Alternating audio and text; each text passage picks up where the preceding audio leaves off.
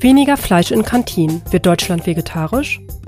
Cem Özdemir will das Tierschutzgesetz verschärfen. Wird es weniger Qualzuchten geben? Gute Nachrichten in Uganda. Die Tierwelt erholt sich nach Jahren der Wilderei.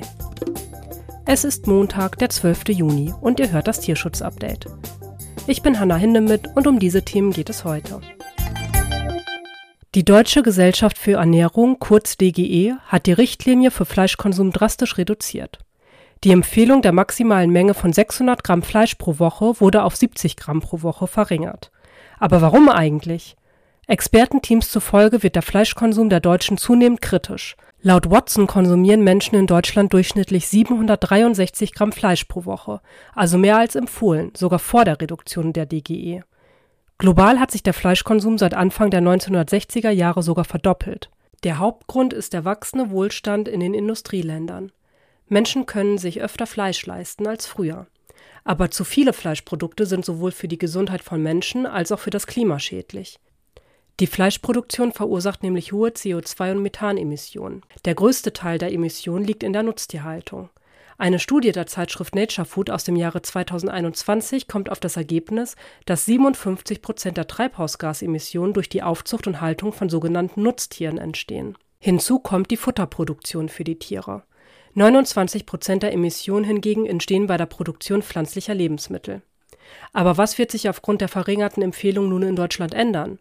Eine Empfehlung ist kein Gesetz. Individuell ist es also nicht Pflicht, etwas zu ändern. Zahlreiche Stellen wie Kantinen setzen diese Empfehlung aber um.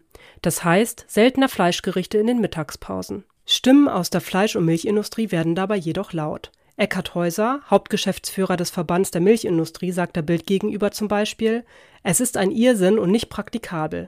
Wer seine Currywurst nicht mehr in der Kantine kriegt, geht in die Frittenbude davor. Wie die Umstellung in den Kantinen deutschlandweit ankommt, bleibt abzuwarten. Immer mehr Kantinen bieten inzwischen auch fleischfreie Currywürste an. Eigentlich ist die Qualzucht für Wirbeltiere in Deutschland nach 11b des Tierschutzgesetzes außer für wissenschaftliche Zwecke seit 1986 verboten. Durch schwammige Formulierungen in den Gesetzen ist es Züchtern jedoch weiterhin möglich, Hunde wie Möpse oder französische Bulldoggen zu züchten. Das möchte Landwirtschaftsminister Cem Özdemir nun ändern und das Tierschutzgesetz verschärfen.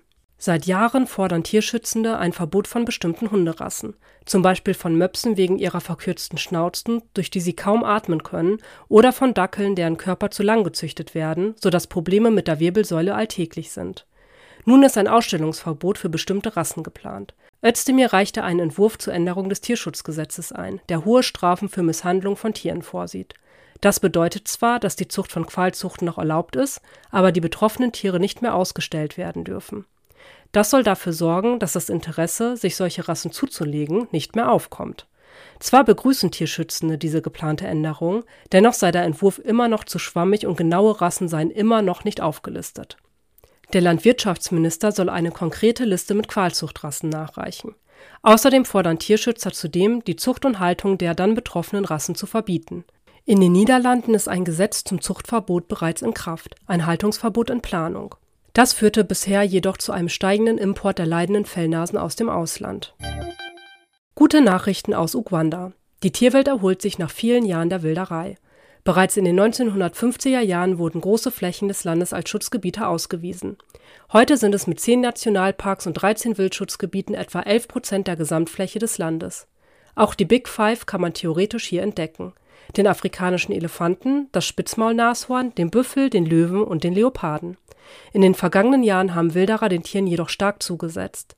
Wegen der illegalen Jagd schrumpften die Bestände der Wildtiere in Uganda stark.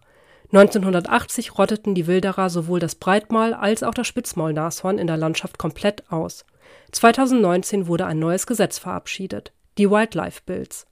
In drei Schritten sollen die Tiere geschützt werden und die Menschen einen nachhaltigen Umgang mit diesen lernen. Im ersten Schritt sollte das Verständnis über die Tiere in der Bevölkerung verbessert werden. Im zweiten wurden Gemeinden innerhalb der Schutzgebiete stärker in das Wildlife Management eingezogen und im dritten Schritt wurden die Strafen und Konsequenzen für Wilderer verschärft und das mit Erfolg. Die Nashornpopulation hat sich von vier eingegliederten Exemplaren auf 32 Exemplare erhöht. Berggorillas wurden von zwei Familien im Jahr 1993 auf 19 Familien heute vergrößert. Die Tierwelt Ugandas erholt sich wieder, aber viele Tierschutzgebiete sind abhängig von Tourismus. Ohne die finanziellen Einnahmen von touristischem Geschehen fehlt das Geld. Außerdem schafft reger Tourismus in Uganda Arbeitsplätze, die helfen, Menschen von der Wilderei fernzuhalten. Damit endet das Tierschutz-Update für diese Woche. Vielen Dank fürs Zuhören. Gefällt euch dieser Podcast? Dann lasst doch gerne eine Bewertung bei Apple Podcast oder Spotify da. Ich bedanke mich bei euch und wünsche euch eine gute Woche.